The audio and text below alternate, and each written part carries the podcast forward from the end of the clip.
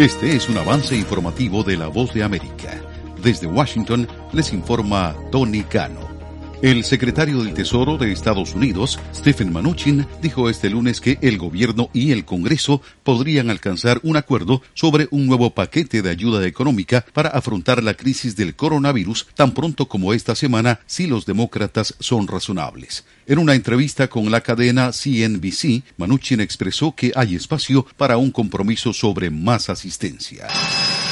Una gran explosión en un barrio de Baltimore, en el estado de Maryland, destruyó varias casas este lunes, causó la muerte de al menos una persona e hirió gravemente a tres, dijeron los bomberos, mientras que otras cinco quedaron atrapadas. Videos del lugar mostraron una sección de casas en hilera convertidas en escombros, esparcidos mientras trabajadores de rescate trepaban sobre una pila de restos buscando víctimas. Están escuchando Noticias de la Voz de América. Los casos de coronavirus en el mundo superaron este lunes los 20 millones, de acuerdo a un recuento de Reuters con Estados Unidos, Brasil e India representando más de la mitad de las infecciones reportadas. El virus ha alcanzado al menos cuatro veces el número promedio de personas infectadas anualmente por influenza grave, según la Organización Mundial de la Salud. A continuación, un mensaje de servicio público de la voz de América. Para evitar la propagación del coronavirus en casa, recuerde que solo toma unos minutos limpiar las superficies que más toca en su vivienda, manijas de las puertas, interruptores de la luz, lugares donde come, control remoto, entre otros.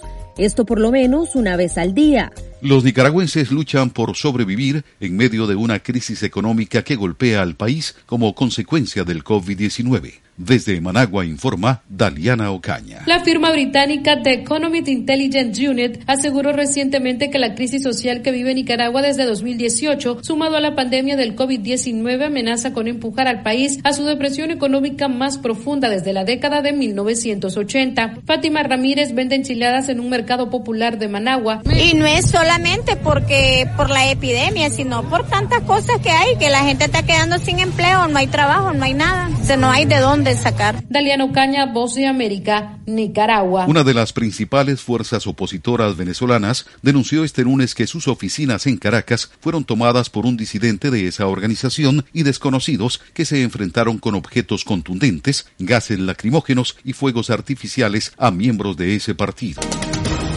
Este es un avance informativo de La Voz de América. Desde Washington les informó Tony Cano. Thank you.